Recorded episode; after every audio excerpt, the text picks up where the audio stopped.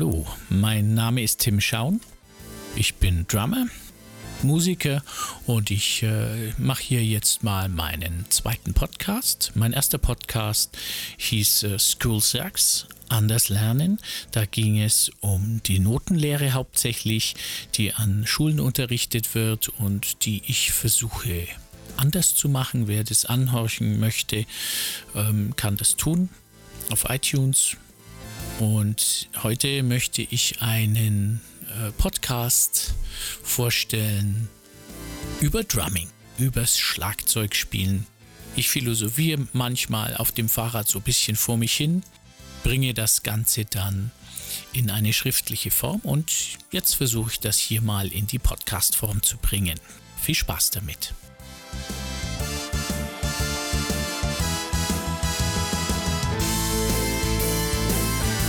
Gutes Drumming. Wie entsteht gutes Drumming? Das ist ein sehr komplexes Ding. Ohne ins Detail zu gehen, zuerst wäre es gut, dass der oder die Drummende ähm, sehr viel unterschiedliche Musik gehört hat, auch live. Das lässt ja erst den Widerhall in einem selbst entstehen, mit dem Drummen überhaupt anzufangen. Und es ist auch einer der Fundus, aus denen wir später schöpfen, unsere Ideen und unsere Vorstellungen. Ich kenne Leute, die nur sehr wenig oder sehr eingeschränkt Musik in ihrer Jugend hörten und da ist es äh, sehr schwer, äh, überhaupt einen Zugang zum Drumming oder überhaupt zum Musikmachen zu kriegen. Drumming, Gutes und Schlechtes, entsteht im Augenblick. Das Zusammenspiel aller Körperlichkeiten, Kopf, Hirn, Arme, Hände, Finger, Brust, Rücken, Bauch, Hüfte, Hintern, Beine, Füße. Das alles ist dazu da, den Widerhall in mir selbst zu einer Form im Hier und Jetzt zu verhelfen. Das soll heißen, ich höre Musik in einem bestimmten Raum. Von Open Air bis winziges Zimmer, von leer bis voll mit Menschen oder Dingen. So klingt ja auch die gleiche Musik immer anders, je nachdem, in welchem Raum sie gespielt wird. Das hat Einfluss auf mein Spiel. Ich muss mein Schlagzeug so spielen, damit es zur Musik passt. Und das in egal welchem Raum oder Open Air.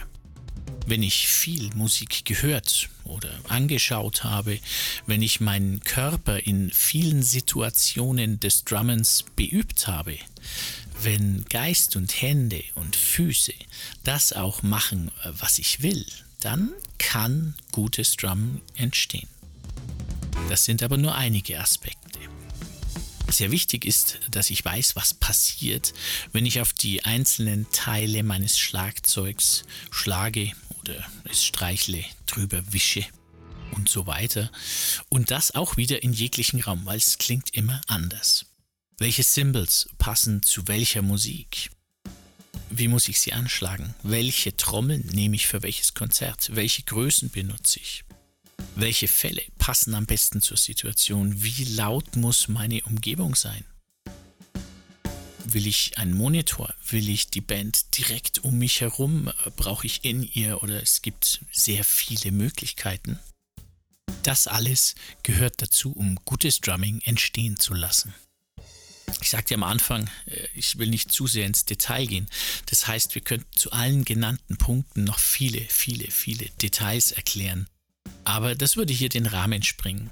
Und ich finde, es ist eh schon viel. Nochmal zurück. All das passiert im Bruchteil einer Sekunde. Also, je mehr Erfahrung in den vorher genannten Dingen da ist, desto besser kann das Drumming sein. Ein Beispiel. Es gibt heute sehr viele, ich nenne sie mal, äh, höher, schneller, weiter Drummer und Drummerinnen. Die sind schon oft in ganz jungen Jahren sehr gut. So was weiß ich, ab 10 oder vielleicht auch schon vorher, sind unglaublich gut im technischen Sinne und teilweise auch äh, zur Musik, die dann aber wirklich genau abgestimmt ist auf diese Technik. Höre ich die dann zu richtiger, also normaler Musik spielen, ob das mit Gesang ist oder auch instrumental, dann ist es oft nicht mehr so gut. Oder zumindest nicht mitreißend. Ich meine damit nicht dieses Kopfbegeistert sein. Das kennen wir alle. Man geht auf ein Konzert und sieht, was weiß ich, einen Dennis Chambers oder einen Vinny Colaiuta und denkt sich, wow, ich schmeiß meine Sticks weg. Das meine ich damit nicht. Wobei diese beiden auch noch unglaublich musikalisch sind, sondern ich meine damit die, dieses Drumming, das auf einmal mein ganzer Körper mitmachen will. Und hier fehlt dann bei jüngeren Drummern oder Drummerinnen Ganz einfach die Erfahrung. Das heißt eben die vorher genannten Dinge, wie der Raum ist, wie die Akustik ist, wie es auf den Körper wirkt, ohne dass man nachdenken muss, sondern dass der Körper nur noch reagiert, dass er gesteuert wird von der Musik, das gehört zum guten Drumming und das fehlt dann bei den sogenannten höher, weiter, schneller Drummern. Also Erfahrung, und natürlich auch Persönlichkeit. Persönlichkeit muss sich entwickeln, deshalb verändert sich auch das Drumming. Also es ist nicht nur ein Üben, eine Technik, sondern im Laufe des Lebens verändert sich die Persönlichkeit und natürlich spielt die beim Schlagzeugspielen eine sehr große Rolle. So, sieht man Drummer oder Drummerin spielen, sieht das meist toll und locker aus.